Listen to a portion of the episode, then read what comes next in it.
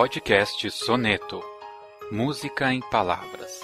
Uma produção do site Toque 2 Bandas e Fanfarras.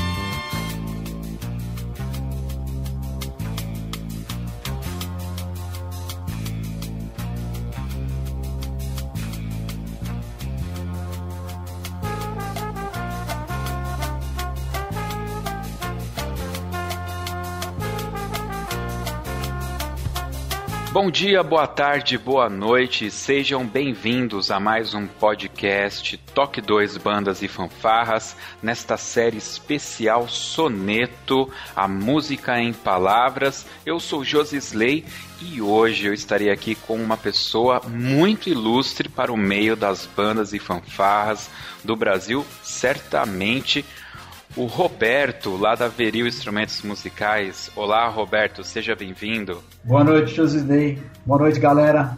Muito bem, hoje nós vamos conhecer um pouco da história aí do Roberto e conhecer um pouco mais da Veril. Eu digo que conheço quase que nada. Eu já cheguei a tocar naqueles instrumentos da série Rex, né? Mas é só isso que eu sei. Não sei nada da Veril. Vamos saber um pouquinho já já, depois da nossa vírgula sonora.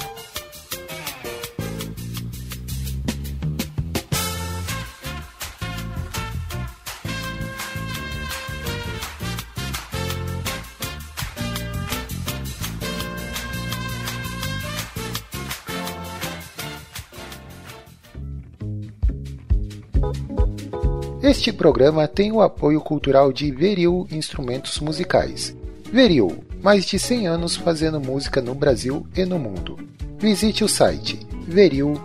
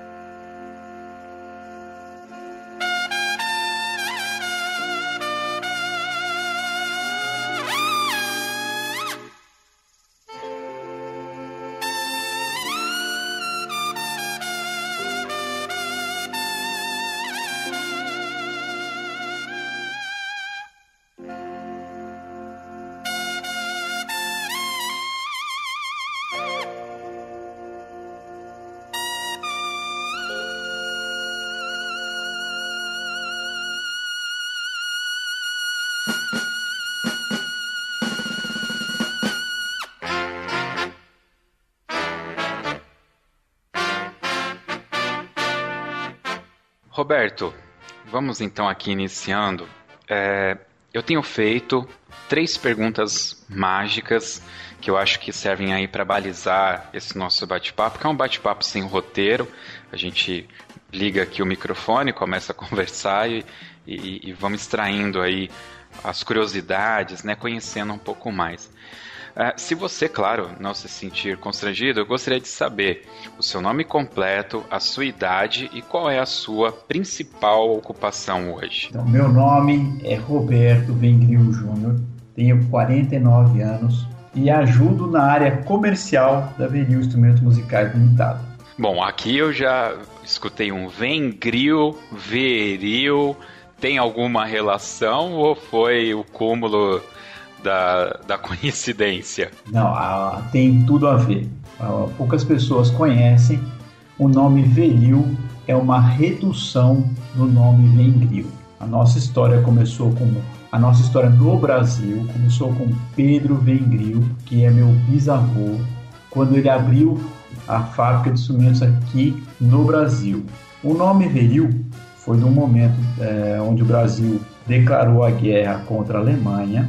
E a Vengril, como sendo de origem austríaca, que na época fazia parte da Alemanha na guerra, tivesse a sua empresa tomada como medida de guerra.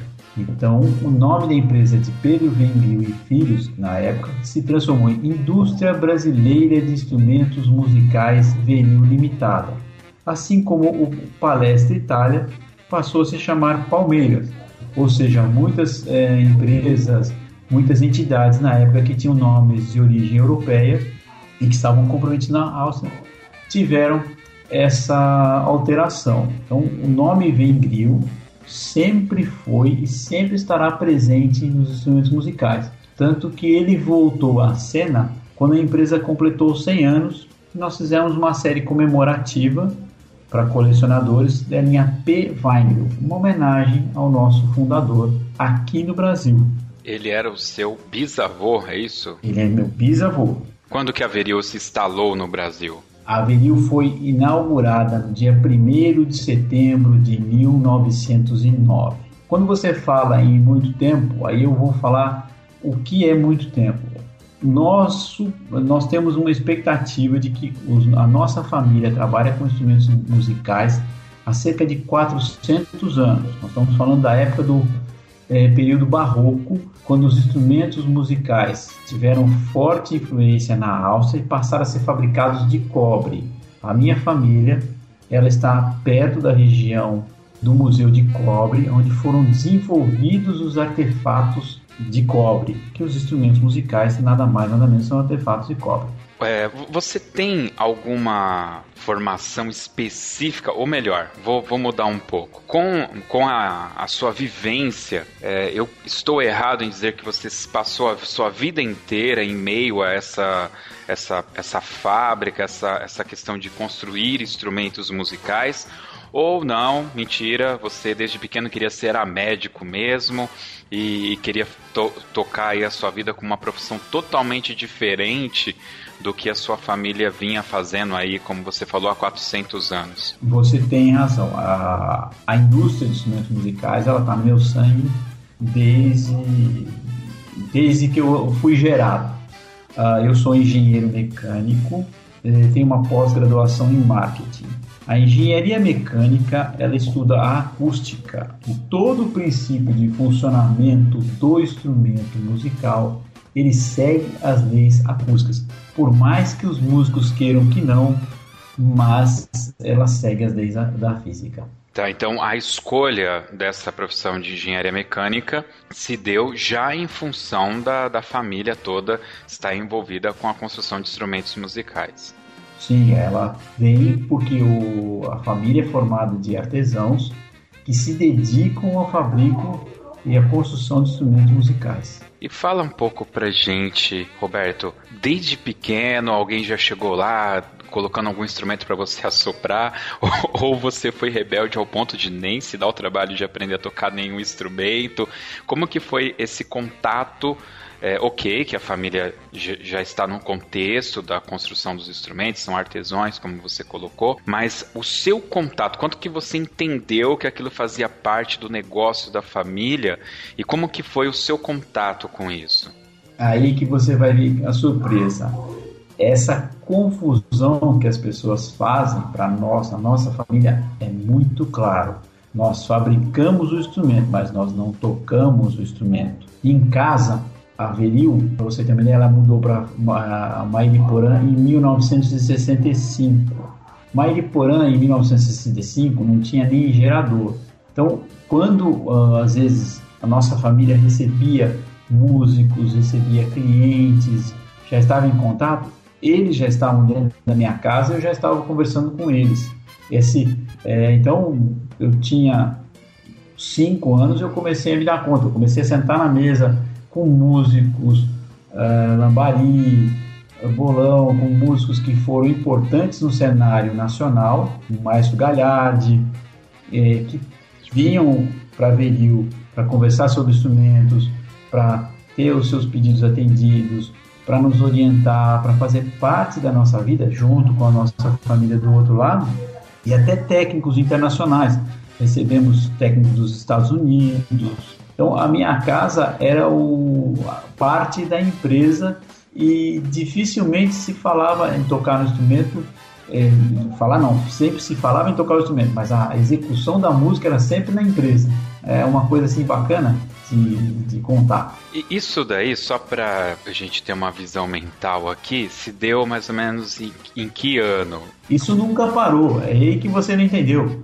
Como a família já veio, eu já nasci nesse, isso acontecendo. Então isso já acontecia com meu bisavô e simplesmente a, a família mantinha os hábitos, essas conversas de, por exemplo, é, maestros de banda que nos visitavam, que iam uh, cuidar dos seus instrumentos, os músicos, isso era assim como você está tomando seu café agora, era o que acontecia na minha casa. Não, mas eu digo assim, uh, ah, você tinha 5 anos de idade, quando que foi isso? Há 49, há 44 anos atrás, era 1900 e o que, mais ou menos? Ah, você põe aí, é, isso em 1970, 70. a, a vinil veio para Mariporã em 1965, eu nasci em 67, ou seja, a, a minha casa já era ponto de apoio dos músicos já desde 65.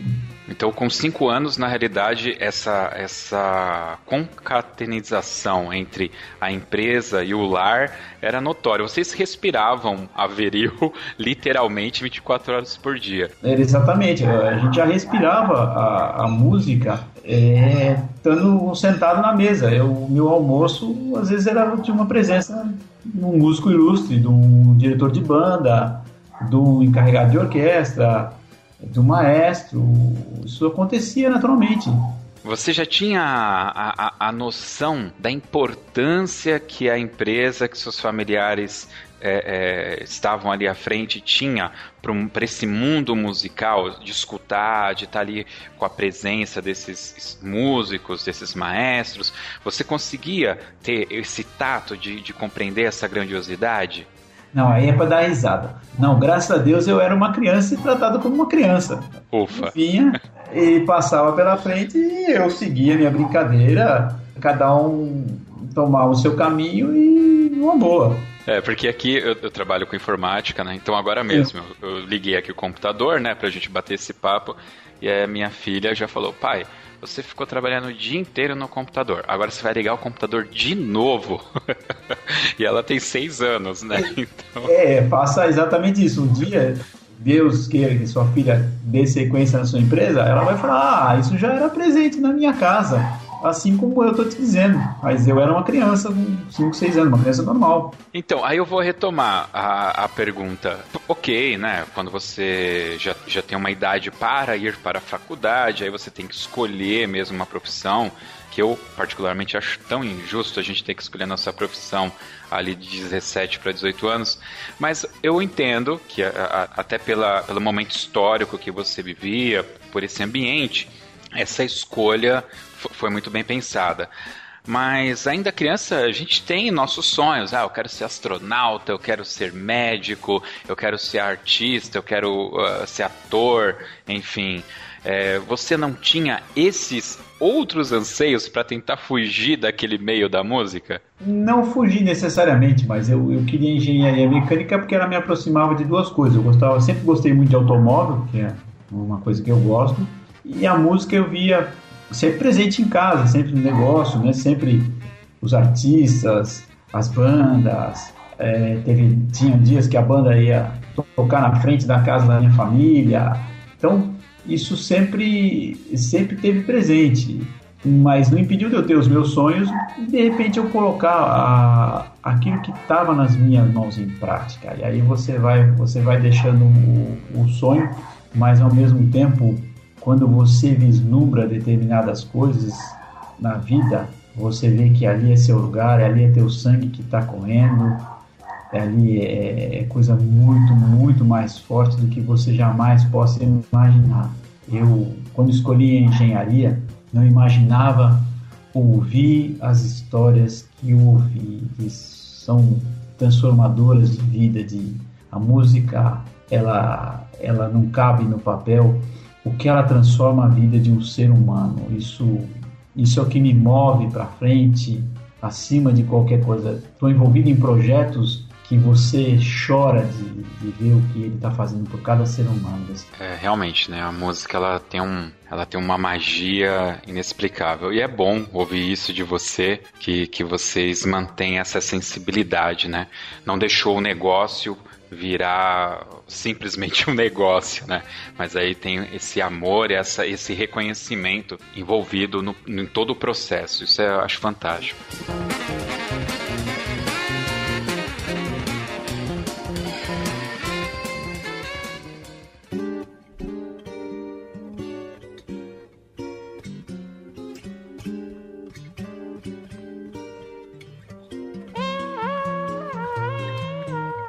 Muito bem. Estava lá o jovem Roberto, brincando, todo pimpolho, com seus brinquedos, enfim. Mas aí chega um momento que alguém deve ter batido nas suas costas e falar: Bom, agora tá na hora de trabalhar, né, amigão? Como que foi e em que momento que, que isso aconteceu? De você ter que é, passar a trabalhar, eu vou colocar entre aspas esse trabalhar, mas que você se juntou à família para efetivamente pôr a mão na massa lá na empresa? Ah, isso foi bem tranquilo. É. Foi a partir do momento que eu entrei na, na faculdade, Passaram-se três meses. Meu pai falou: agora você está trabalhando, você está na faculdade, eu não vou te dar mais dinheiro e você vai receber da empresa e você vai ter começar a ter responsabilidades referência ao à tua faculdade e você vai construir sua carreira aqui. E assim foi, mas teve até um porém. Inclusive eu fiz questão na época de ter dois empregos. Eu trabalhei na na Veril já desde partida, mas dois anos depois eu entrei num programa de estágio de uma, uma empresa multinacional para conhecer o mundo como ele realmente é, né? Porque uma coisa é você trabalhar na empresa da sua família, outra coisa é você trabalhar numa empresa que você não faz a menor ideia de, do que está acontecendo e você começa a ser tratado como um funcionário normal. Cara, isso é fantástico. Primeiro porque mostra uh, um, um, traço muito importante de personalidade, mostra um, um traço muito importante de conhecimento, né, do, do, da visão periférica do mundo que você está vivendo. E eu acho que aí já denota algo que eu ia puxar aqui para você, porque, ok, é, entre aspas, você era um filhinho de papai, seu pai já tinha lá a empresa, você já tinha um emprego garantido, você já tinha as coisas ali disponíveis para você, estava fazendo uma faculdade, mas mesmo assim você conseguiu visualizar que eventualmente o mundo não estava simplesmente naquilo. Você precisava ter uma visão periférica, ter uma visão diferenciada de como é o mundo além da, da Veril. Essa, essa empresa que você foi trabalhar, é, você, é, do, do, o que, que ela fabricava, do que, que era essa empresa? Essa empresa era pertinho de vocês aí, a Aços Vilares. Mexia com aços ligados. É, fui trabalhar na unidade de São Caetano, mas não pense você que o exemplo já estava em casa. Eu vou contar para você uma coisa que aí vai, vai deixar você chocado. Viu? Na década de 70, 80, ela tinha 90% do mercado interno no fornecimento de instrumentos musicais. O que, que aconteceu? Meu pai, que foi um grande visionário, ele falou: Bom, eu estou bem aqui, estou gerindo tudo, está tudo tranquilo, maravilha. Mas e se um dia esse protecionismo todo acabar? O que, que vai acontecer? Então ele em 1980 ele desafiou o mundo.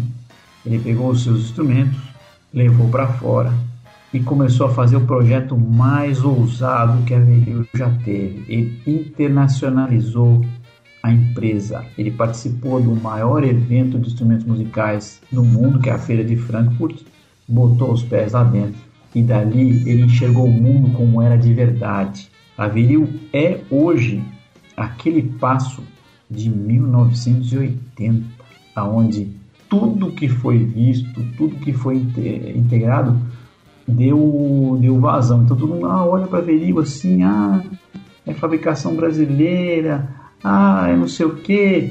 A Verigo tem títulos, ah, em cima de títulos, com, com, com seus produtos que as pessoas desconhecem completamente.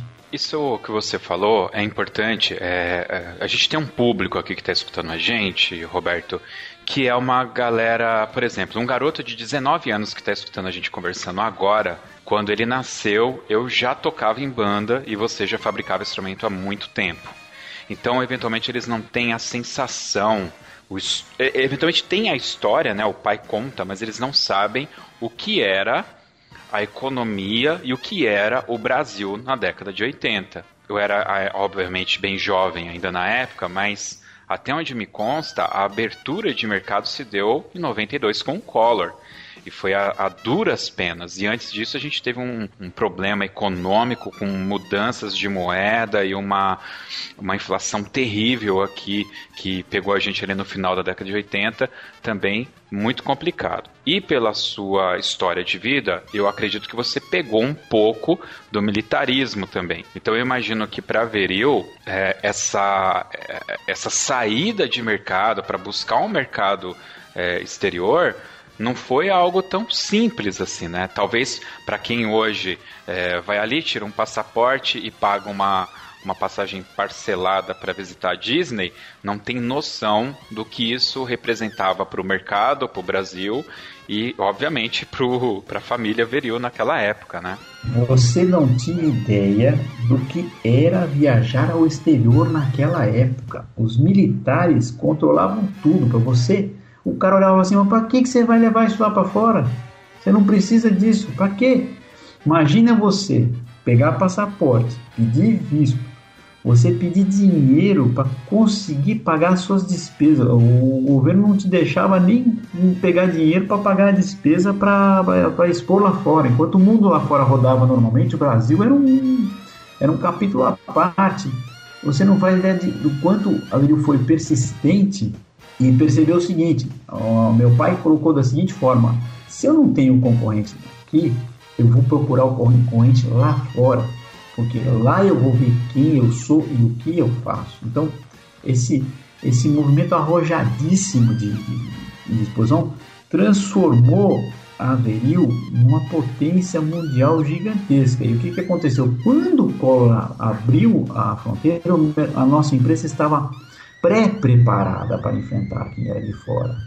Aí, para você ter uma ideia, nós chegamos, eu só vou te dar um, um, comparativo. No ano de 2005, a Viril era uma das pouquíssimas empresas no mundo que era superavitária, o mercado aberto. O que, que é superavitária? A Viril abastecia o mercado interno inteiro e exportava mais do que o Brasil importava. Ou seja, nós éramos um fenômeno industrial. Agora, a política industrial destruiu todo o nosso projeto de, de empresa. O Brasil largou a indústria completamente. Que essa é a história mais recente, né, que a gente tem, após de ter um, um mercado extremamente aquecido, né, os investimentos e o cuidado com a economia não, não foi dado a contento, né? Exatamente. Você fala assim, ah, ano passado nós perdemos 4.500 indústrias no estado de São Paulo, uma coisa pequena. Bom, eu quero tocar aqui num assunto que para mim é um assunto nebuloso. Estava assistindo um vídeo de uma, acho que chama World Brass Band ou uma coisa assim, me fugiu o nome agora, que eu acredito que seja algum campeonato de banda que tem na Europa, né? E lá eles têm uma formação de, de, de de instrumentos de metal, né? Uma brass band e tal. E eu achei fantástico que eles usam aquele instrumento que aqui a gente chama de chiquinha, de Gênesis. É, você poderia até me corrigir e falar o nome correto. É, não é que não, são apelidos. Como são apelidos, pode ser Maria Chiquinha. Você falou só Chiquinha, quer dizer, é ela, sax Holmes, sax Gênesis. É, é engraçado.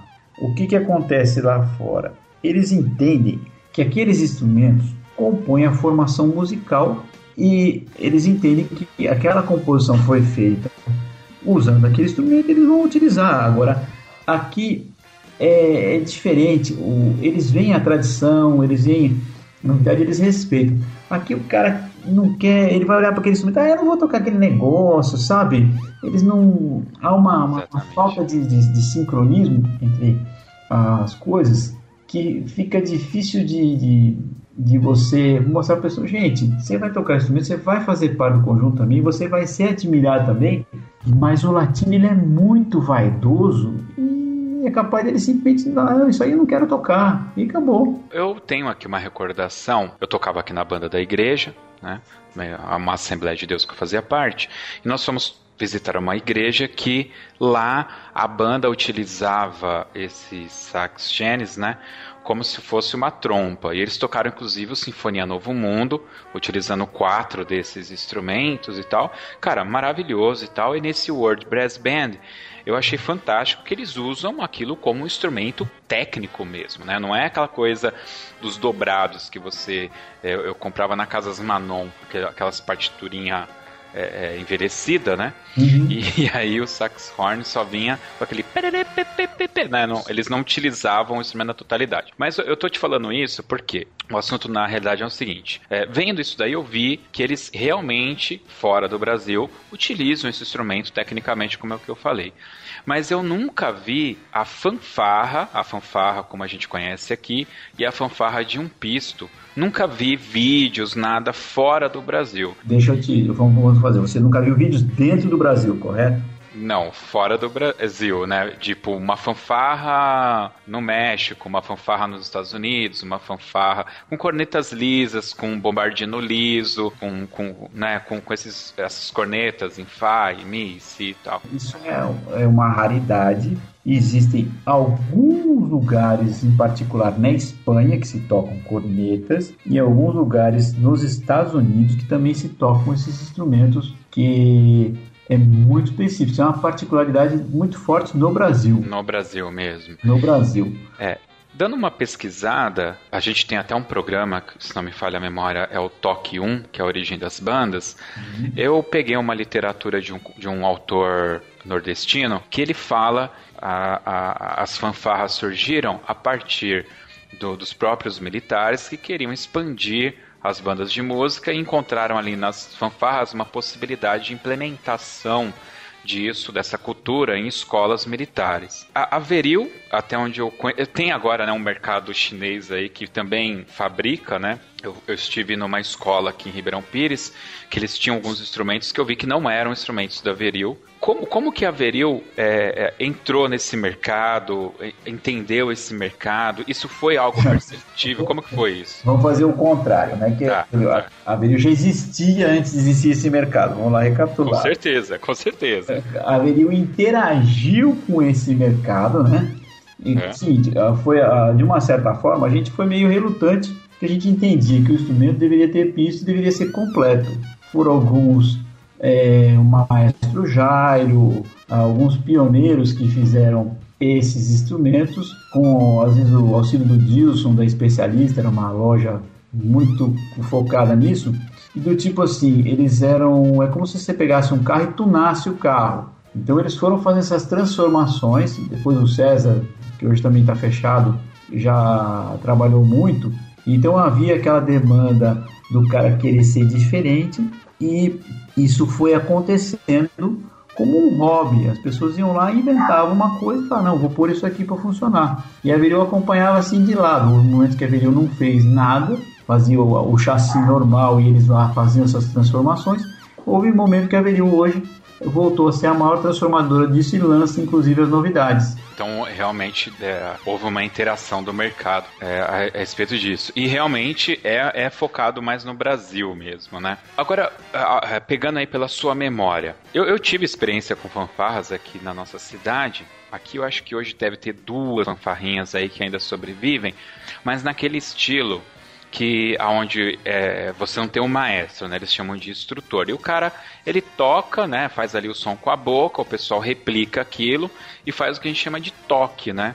Eles fazem um toque, aí, a, a, até daí que vem a brincadeira do toque 2 do nosso site, né? Então o cara faz aquele toque ali da fanfarra. E aí, lá em 92, 93, acho que foi em 93, foi a primeira vez que eu assisti um campeonato de, de, de bandas e fanfarras, que por um acaso foi em Caieiras chega lá aquelas fanfarras lisas e até com um pisto algumas, fazendo apresentações bem completas, né? A gente tem a Famuta, a própria Caieiras aí, que, que são grandes exemplos disso daí. É, você, você tem aí na sua memória para falar pra gente um pouco, lá na década de 70, 80, as fanfarras eram daquele outra forma mesmo, né? Hoje existia essa, é, é, essa questão de... O da Record, ele foi, eu fui na última edição dele, foi por volta de 80, que foi da, uma das últimas edições que tinha, eu era muito moleque, eu me lembro vagamente, mas eu me lembro de ter ido lá na São João lá e ter assistido. Tecnicamente, eu não me recordo se naquela época existiam esses, esse tipo de instrumento, que existia mesmo era banda mesmo, ou era banda ou era fanfarra.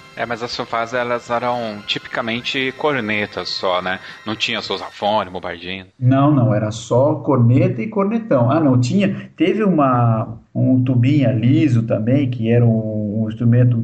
É, teve alguns instrumentos sim que foram fabricados pela Veril e que faziam parte dessas fanfarras. Assim. Elas tinham, essas fanfarras tinham mais instrumentos, sim.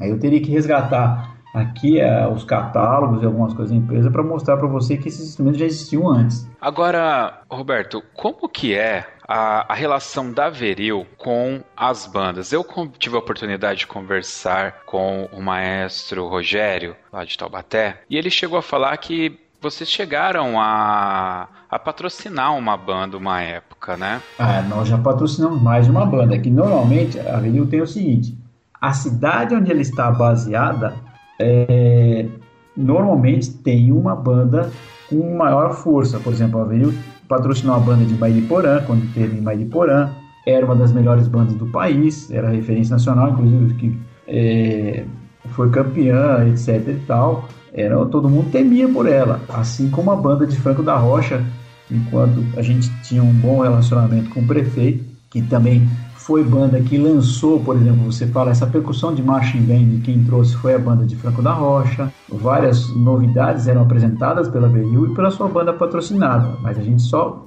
fazia parceria com, com a banda onde a gente estava baseado, né? A cidade que, que baseava-se a Beril. Eu cheguei a tocar aqui numa banda musical. A gente chegou a tocar uma música que chamava é, Festival Nestlé de Bandas. E se eu não estou enganado, tinha um símbolo lá da Veril como patrocinadora. Olha, eu não, não me recordo porque, como eu falei, eu, eu entrei na área comercial da Veril foi por volta de 94. Até então eu estava de 85 até 94 eu, eu trabalhei internamente na área de, de, fabricação, de manutenção, né, de projetos de tecnologia. Eu só fui ter contato na área comercial a partir de 94. Dois eventos marcantes que foram na minha infância foram o último campeonato da Record que eu tive, é, presente inesquecível. Tá na, minha família até alugou um quarto de hotel que tinha vista para a avenida a gente ficou na, na, janela lá assistindo lá a última apresentação, ou a última, o último campeonato. E a outra foi que teve no AMB, também teve um evento de bandas de fanfarras, também foi muito grande, eu era bem criança também, mas ficou, ficaram marcados na, na minha infância fora, os campeonatos que a gente ia, que eu ia para o interior, meu pai subindo no carro e a gente ia assistir. Esses, é, esse é o que eu, que eu tenho de contato. E aí eu fui é, fazer parte realmente de bandas e fanfarras, de eventos é, bastante intensos a partir agora desses últimos 4, 5 anos, porque é, pode parecer incrível, mas eu tomei conta da área comercial de 1995 até 2006 da área internacional. Então eu passei mais tempo é, vendo banda fora do país do que dentro do país. Eu peguei uma época da Veril que eu gostava demais, que vocês, não sei se ainda tem, tá? Eu vou, eu vou falar no passado porque eu não sei como que tá hoje, mas vocês acho que tinha um showroom no Vale do Aroche. Largo do Aroche. Ainda tem esse showroom lá? Esse showroom do Largo do Aroche, ele, ele foi é, bastante utilizado, ele foi muito eficaz em workshops, em apresentações, em contato com, com, com o músico, enquanto o, o, meu tio, né, o seu Nelson Vendril, tomava conta do negócio, depois veio para minha tia também, e foi um, foi um movimento muito importante de, de marca, de contato, de, de, trabalhos que a gente realizava, assim, foi uma referência. Meu, mas aquilo era muito legal. Eu fui em vários desses workshops lá, É, e era legal porque por várias vezes eu encontrava músicos de outras bandas que é, muitas vezes a gente não conversava, né? Eu me lembro até de uma bem específica que eu encontrei um trombonista que era de uma banda do Colégio Santa Malha. E o Colégio Santa Malha ele tinha um uniforme azul da cor do uniforme daquele palhaço Bozo.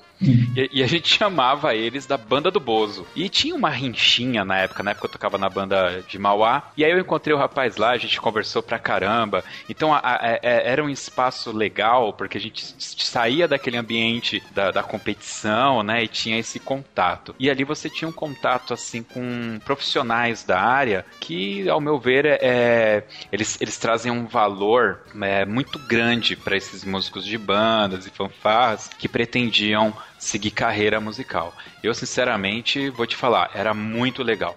E eu lembro que a gente preenchia lá uma ficha e recebia uma revista, a revista Veril. Eu estava limpando a minha meu quartinho da bagunça aqui. Cara, eu tenho um bolo dessas revistas Veril aqui, várias é, reportagens. Eu falei, meu, eu preciso dar uma escaneada, talvez, isso daqui, disponibilizar. Eu não sei, faz tempo que eu não entro no site da Veril, eu não sei se vocês têm lá um, um memorial desses dessas revistas? Ou ainda tem a revista Veril? Não, a revista Veril não. Ela acabou morrendo por causa da internet. Porque uhum. até antes da internet, a única informação musical que um maestro do interior do estado recebia era essa revista. Essa revista, na verdade, ela começou como jornal e eu posso até ter enganado aqui, mas é alguma coisa que, que viveu por uns 40 anos aí, fornecendo informações, ajudando os maestros, ajudando o trabalho, né? Fazer a nossa comunicação com esses profissionais. Ah, eu achava fantástico. Teve inclusive uma série, é, um período que vinha no meio uma folha de estudo para e já vinha com o, o, lugar de fazer os furinhos certinho para você fazer um fichário. Eu toco trombone, né? Então vinha os exercícios, aquecimento, embocadura. Eu sinceramente vou falar, foi uma era uma sacada muito legal, mas assim, muito bacana. Tanto que eu guardei todos, eu, eu achei até engraçado, porque vira e mexe eu faço as minhas limpezas aqui e eu fui mantendo as revistas Veril lá.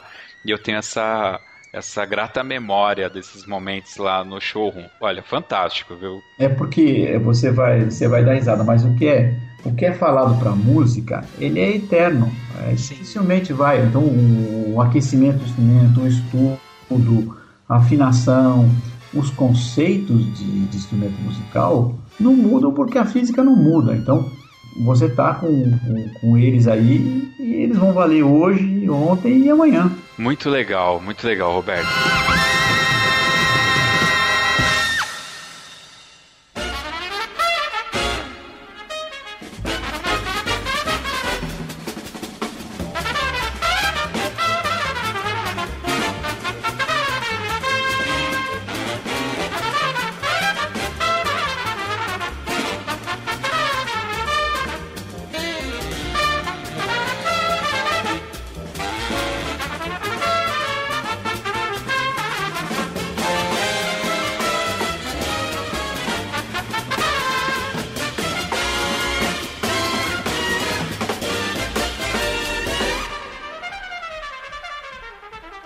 Agora, você falou que cuidou um pouco da área internacional, né? Desse contato internacional e que você vivenciou bastante é, o mercado fora do Brasil. Como que é a relação da Veril hoje com o mercado internacional? Vocês exportam muito para algum país?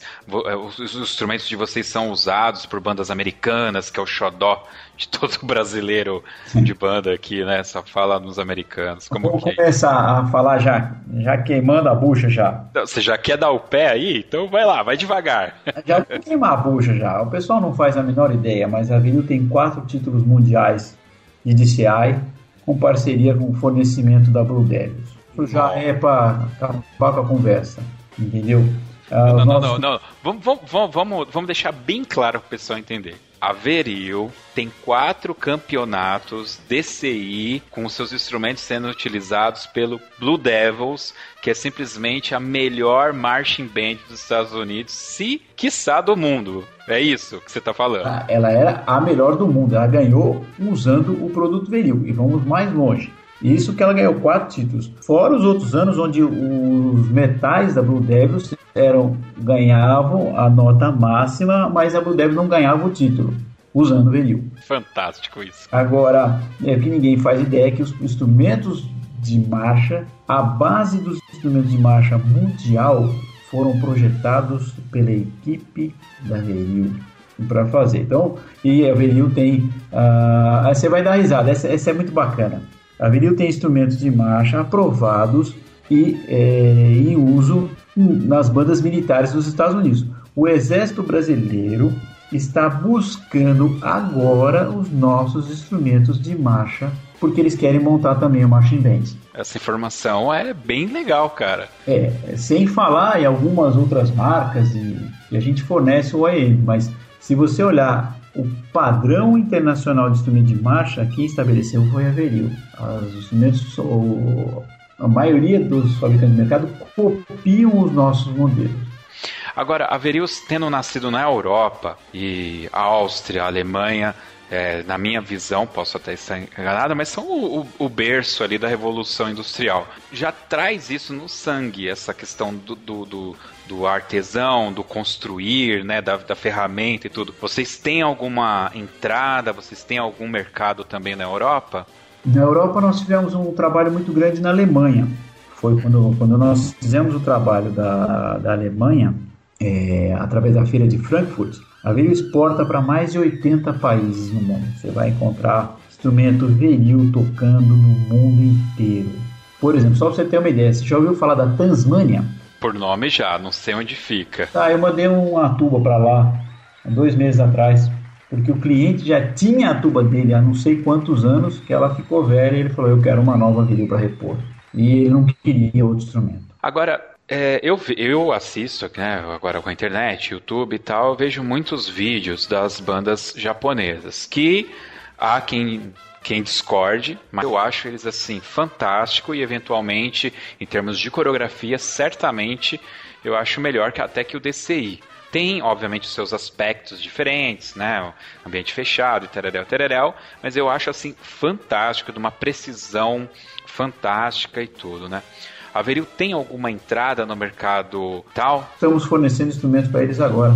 Caracoles, cara, eu, eu tô batendo palma aqui. Estou agora. de pé nesse momento batendo palmas. Agora, tô dizendo agora porque é o seguinte, que nós já fornecemos há mais de 10 anos. Não tem fornecendo agora porque tem um pedido que nós estamos produzindo e vamos mandar para o Japão. Agora, tem coisas até engraçadas, né? Existem, a Veril está presente no, no, mercado japonês é, há muito tempo e essa é, é, divertido, mas eu vou contar. Então, a gente apresentou o nosso instrumento aqui no Brasil, o instrumento de marcha, né? Aí virou um maestro brasileiro aqui. É, mas o instrumento é muito pesado, esse jeito de tocar, não sei o quê. E a Veril, com toda a sua experiência, falou: olha, eu vou te mostrar o vídeo das crianças no Japão, o seu porte físico, e eles usando esses instrumentos você está reclamando, tudo bem? Acabou com a discussão. O cara tava. Era é a mudança, o cara não quer mudar. Então, isso demonstra assim um pouco do conhecimento que a Veril tem e de prática de mercado que ela já tem. É, é isso aí é, é complicado, porque você tem aí ou tinha a banda lá de Tatuí, que era uma molecadinha e você via a postura que eles seguravam o trombone, as meninas, né, só meninas no trombone, aliás, e os tubistas, né, o tuba, que é um instrumento grande, e o cara amarada lá, o molequinho segurando como se fosse um trompete, né?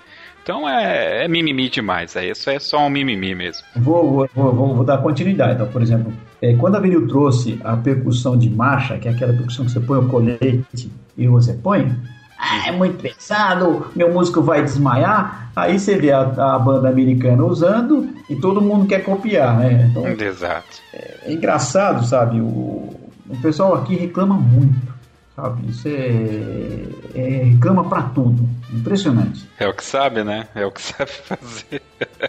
muito bem, muito bem. Olha, parabéns, viu, por todas essas conquistas aí e, e, e por mostrar, né, aqui no Brasil que a Veril não tá de brincadeira, cara.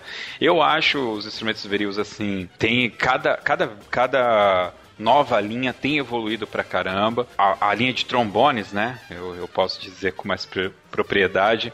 Eu acho muito bom. Aquela linha que vocês lançaram da, do Galhard, tive oportunidade, não tenho, mas um amigo meu, ele tem um e eu tive oportunidade de tocar. Eu acho fantástico aquele trombone. E trombone que você acha fantástico, foi feito um décimo, só, só vou falar o número assim, em 2002, 14 anos atrás, fizeram um teste cego. Colocaram 33 trombonistas, todos eles de primeiríssima linha, a trombonista da Sinfônica de Chicago, e por aí, pegaram numa universidade e testaram. Nosso instrumento teve a melhor avaliação de todos. 14 anos atrás, a gente não sabe fazer instrumento, sabe? A gente está aprendendo ainda. Nós temos muito a aprender. Eu e meu filho saímos da casa de um grande trompetista aqui no Brasil na semana passada, onde ele estava com seu instrumento de renome internacional e ele veio para mim está melhor do que o meu. E o instrumento dele é tido como o melhor do mercado. Ele comparou o nosso modelo compatível e falou: Não, onde vocês bateu, estou muito feliz. Esse é a Veril. Parabéns, parabéns de verdade. O, o Ardino também, viu? Eu já toquei e gostei muito. Eu, eu quero uma curiosidade só. Não sei se você vai ter esse histórico, claro, não é obrigação, mas é, eu tenho uma lenda, eu nunca pesquisei sobre isso, me contaram que o sousafone foi inventado pelo John Philip Souza. Ah, história verdadeira acompanhamos tudo direitinho. O John Philip Souza tinha os músicos dele que carregavam as tubas tradicionais e terminavam a marcha quase que exauridos, né? E, uhum. Bom, por favor, né? Aí o John Philip Souza, imbuído das dores dos seus músicos, foi no fabricante, a Acon, um fabricante americano reconhecido, a gente conhece o projeto deles, né? Sim. E chegou lá e pediu e eles fizeram o instrumento, e aí ele. Porque o nome correto do sousafone, o nome técnico, é tuba. Uhum. Ele é conhecido como sousafone por causa do, da intervenção do John Philip Souza. Vai fazer. Mas, apesar da gente. Eu só queria comentar isso: que apesar de todo o nosso trabalho falar, eu falo com muita força sobre a qualidade dos nossos produtos, mas eu vou deixar claro aqui para todos os maestros, para todos os amigos, qual é a missão de verdade da Veril. A Veril, em primeiro lugar, ela tem a exata noção de que nós somos parte do espetáculo, onde a nossa pequeníssima parte é produzir o instrumento. A gente não, nós não vivemos sem um músico que fez a partitura, um músico que está tocando, um maestro que está regendo, porque o nosso instrumento pode ser maravilhoso, mas ele parado em cima da mesa, ele não tem valor nenhum. A nossa missão, ela só vai ser completa quando todo o nosso trabalho junto, que aí eu, que eu brinco, que é onde some o maestro, onde some o instrumento, onde some a música, onde some tudo, mas fica a emoção na plateia, o encantamento. Todos nós trabalhamos por esse momento, aquele que jamais vai ser esquecido pela nossa plateia. Muito bom, muito bom. Essa é a, é a, nossa, é o nosso grande recado, é a nossa grande mensagem, a nossa grande luta de vida. Porque é, você vai dar risada. A Averil teve momentos em que ela estava ameaçada de morrer, que foi na década de, vamos dizer, 15 anos atrás, quando a computação vinha evoluindo crescendo e o som do computador podia fazer qualquer coisa. E ele pode fazer qualquer coisa. Você, como técnico de computação, vai entender. Mas ele não é capaz de emocionar como um ser humano. E aí nós voltamos e hoje a gente tem certeza que a arte de tocar um instrumento musical não vai morrer nunca enquanto o ser humano for capaz de encantar o outro ser humano.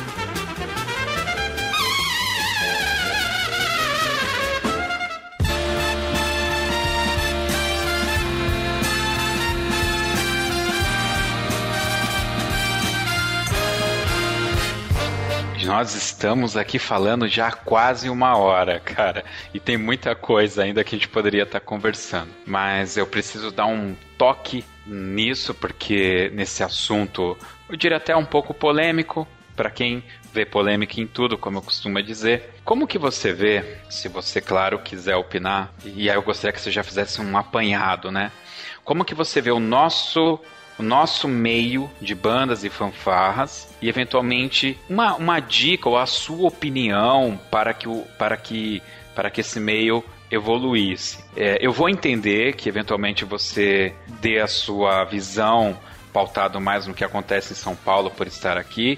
Se você tiver uma visão mais do todo, né, da nossa, do nosso Brasil, já que a gente tem muitos ritmos, nós temos muitas categorias diferentes, tal. Mas se você conseguir dar essa englobada, eu gostaria de ouvir um pouco o que você tem a dizer aí sobre o nosso meio. Ai, Jesus, eu tenho uma visão um pouco maior do que você imagina, mas um pouco menor do que eu gostaria de ter. Eu já tive nesses dois últimos anos em sete estados sete não, mais de sete estados. Eu tive cerca de oito estados, oito não, não, já passou de 12 estados que eu tive e tive a oportunidade de ver alguns programas musicais. Vejo trabalhos magníficos, trabalhos maravilhosos, vejo coisas, como eu disse no começo, de chorar, de se encantar, de sair de alma lavada e falar: a Veri deu uma pequeníssima contribuição para que isso acontecesse vejo lugares há anos-luz trabalhando, seguindo firme e forte e vejo o estado de São Paulo patinando, que olha, é de chorar o que está acontecendo aqui. A gente era, pra, nós éramos para ter resultados muito maiores e eu brigo, já falei isso uma vez e vou repetir, espero ser bem entendido. As bandas do estado de São Paulo só não vão mais longe porque nós não seguimos um único conceito que todos os nossos maestros seguem todos os dias em cada uma das suas bandas. A nossa entidade, nós precisamos de um maestro que coordene o trabalho de todos os outros maestros e que o que esse maestro fala, todo mundo escuta, atente e toque de acordo com aquela partitura. Então, a, a, apresentação do Estado de São Paulo de banda seria maravilhosa se isso acontecesse, mas isso não acontece. Nós temos trocentos maestros, cada um querendo tocar a sua música. Então, nosso espetáculo é o pior do planeta. Então, essa é a, é a minha visão. E não quer dizer individualmente cada um deles não esteja fazendo um trabalho maravilhoso mas no conjunto nós não, não conseguimos ainda. Eu estou lutando muito, tenho conversado com os amigos nesse respeito, tenho colocado isso de uma maneira bastante clara, bastante transparente. Nós precisamos de um comandante para nos unir por um interesse comum. Não quer dizer que todo mundo tem que obedecer o sujeito, mas para conseguir uma coisa em relação às bandas e o estado de São Paulo, uma pessoa no comando, uma pessoa escolhendo a partitura, uma pessoa escolhendo o que cada um deve tocar e coordenando, ninguém segura esse estado. Mas isso não quer dizer que cada um precisa abrir do seu trabalho, abrir mão do seu trabalho individual na sua cidade, na sua banda. É esse senso coletivo dos nossos maestros, dos nossos grandes líderes é que está realmente fazendo falta. É, é, é quase como se tivesse acontecendo com a Oh, ninguém quer ceder para que nós tenhamos força. E nós poderíamos ter muito mais força, mas é o que eu vejo. Posso até estar errado. É, eu congrego de boa parte da sua opinião, né, Roberto? Eu, eu também acho que falta essa união, essa união nominal, né, que, que a gente tem falado. Você participa de alguns grupos que eu também estou e a gente fala, né, que, que as discussões elas sempre voltam no mesmo ponto em função justamente desses pontos que você colocou aí, né, a falta de união, que é, essa falta de união, ela, ela parece muito impalpável, né, enquanto na realidade a gente está falando, olha, tem que ter um cara que arrume a casa, fale, olha, as regras serão essas, nós é, seguiremos por este caminho e é assim que vai ser o modelo, né, e, e talvez essa, essa forma de se criar esse modelo né, e aceitar esse modelo e assumir que eu vou perder alguma coisa com esse modelo que nós estamos implantando, é colocado de uma forma assim como se não fosse possível fazer, né? Ah, a gente não tem estrutura, a gente não tem isso, a gente não tem aquilo. No fundo, eu, eu vejo como uma falta mesmo de vontade, de, de, de deixar aqui, de, de, de, abrir mão de algo, né? Aí eu vou, aí eu vou, aí eu vou completar para você. Pelo fato do Estado de São Paulo ser muito rico, ou seja, cada um desses maestros está ganhando, tem o seu programa numa cidade, numa corporação. Então o que, que acontece? Eles têm o, eles sobrevivem, eles têm alguns são pessoas de sucesso, é, têm o seu sucesso na sua região, mas eles não conseguem ver o que juntos, o que a união de todos seria capaz. Eles não conseguem é, perceber que eles não precisam abrir mão das suas vitórias locais. Por exemplo, eu já tive nessas minhas andanças internacionais sentado na mesa com os meus maiores e mais fortes inimigos de, de fabricação de instrumentos musicais. Mas eu estava lá, assim como eles, por um bem comum, por um objetivo comum. Nós podíamos sentar naquela mesa e discutir o que era pertinente. Terminou a reunião, cada um queria matar o outro pelos seus problemas de competição particulares, mas todo mundo sabia que ali tinha que ser uma voz só. Então, é, é, é uma coisa assim, é uma falsa impressão de que eles vão perder a sua força local, de que eles vão perder. Eu não consegui transmitir isso ainda eles, que eles não vão perder nada dos, da sua força local. Pelo contrário, eles vão passar a ser parte da sua força local e de algo muito grande. Isso é, eu gostaria de ter mais tempo para comunicá-los, para tratá-los com carinho, para mostrar qual é o cenário futuro dessa união que ela, ela vem a somar, eles não vão perder a sua força local, entendeu? Isso é difícil, mas eu não desisto. Será que a Veril não poderia ser essa balizadora, criar aí um padrão e, e fazer aí um festival? Chama cinco bandas, cria-se um padrão e patrocina aí, bicho, um, um festival de demonstração para ver como que funciona. Fica aí a dica, não precisa nem comentar se não quiser. Não, eu, não, eu vou responder com o maior prazer. O que eu estou falando é muito maior do que o festival. Quando eu, quando eu falo isso, eu falo assim de transformar as vidas. O, o, o festival, o campeonato não é o, o, o que nos liga com o ser humano. Quando você toca ele para ele tocar um instrumento, para ele sair. Quando eu falo de histórias de, de, de, crianças que estavam quase abandonadas em determinados lugares e entraram com uma fanfarrinha, entraram para um partureiro mirins. Hoje são pessoas que são empresários, que têm sua escola de música, que têm a sua vida pautada por um conceito profissional, que são batalhadores.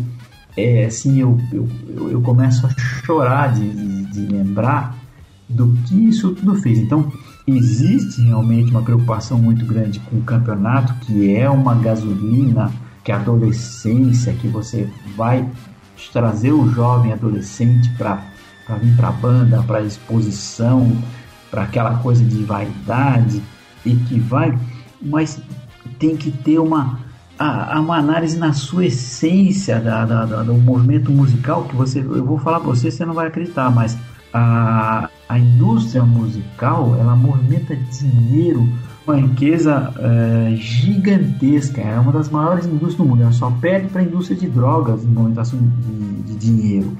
Você tem uma ideia, ela vai do, do cara que está tocando o barzinho, ao cara que fez o jingle, o cara que fez a musiquinha do videogame, do celular. A nossa indústria está presente em tudo isso. E dinheiro assim, para você ter uma ideia, a família do Tom Jobim, ó, você imagina, o Brasil gera duas riquezas, uma do futebol e outra da música. A nossa riqueza intelectual mais exportada, na minha opinião, é a música. Eu só vou, vou sentir na, na pele, ah, a música não dá futuro. O Tom Jobim já morreu e a música, os direitos autorais da música Garota de Ipanema estão mais de um milhão de dólares por ano. Ele morto. Para a família, uma pequena bagatela. O Neymar, quando falecer, não vai chegar a dar o dinheiro que dá o Tom Jobim. E o Tom Jobim, daqui 50 anos, a música dele ainda vai estar sendo tocada, homem de Deus. Tem um amigo nosso que ele fez um livro que eu recomendo aos amigos para terem uma ideia do que estão falando, que ele chama A Economia da Música, escrito por Luiz Carlos Prestes Filho. Prestes Filho ele é da Universidade Federal do Rio de Janeiro. Você vai ter uma ideia do pequeno o riqueza que nós estamos falando. É, a música é uma coisa assim gigantesca e a gente está aqui assim batendo cabeça, gente. É muito difícil, né? É muito difícil. A união, ela é uma coisa difícil.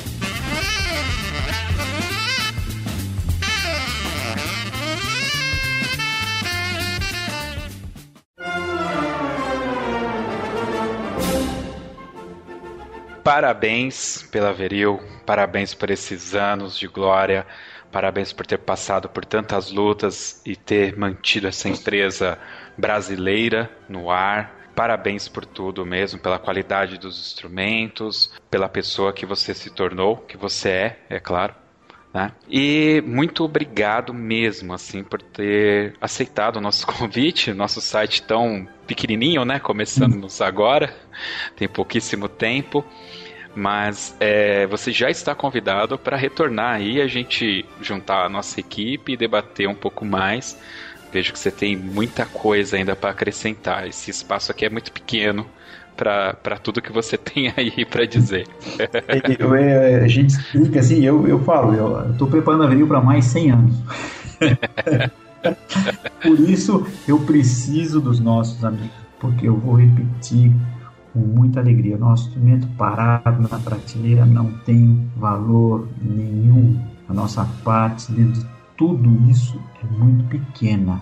Eu não tenho palavras de como agradecer aquele maestro, aquele músico que vai lá e olha para aquelas crianças e ensina a primeira nota musical, o primeiro compasso. Eu, isso me emociona, que ensina o caminho para essas vidas, porque daqui a 200 não vai ter outro Tom Jobim, vai ter outro músico, vai ter, ele nasceu na banda, ele nasceu aqui, ele nasceu ali, e ele começou de algum lugar. Muito obrigado a todos vocês. E como é de praxe, a gente pede para o nosso convidado escolher a música final do nosso podcast. Eu gostaria que você escolhesse a música e, claro, nos falasse o porquê que você está escolhendo essa música. O nome da música é I'm Gonna Fly Now, que é o momento em que a vida se encontra. Nós vamos voar agora. O sujeito é nada menos do que Maynard Ferguson, um trompetista de um valor assim. Ele trouxe o trompete para um nível jamais de, de popularização, de, de, som, e ele inspirou milhares e milhares de músicos a serem como ele. E essa é a minha escolha. Ótima escolha, até porque é o tema do, de um dos meus 10 filmes favoritos, que é Rock, o Lutador, que eu indico o filme porque é fantástico. Não é uma história de boxe, a história da vida do Stallone, aquele filme. com essa música, eu vou te falar, não é brincadeira não. Então, mais uma vez, Roberto, muito obrigado pela sua participação. E vamos ficar então com Gonna Fly Now, tema do filme Rock um Lutador, ao som de Maynard Ferguson.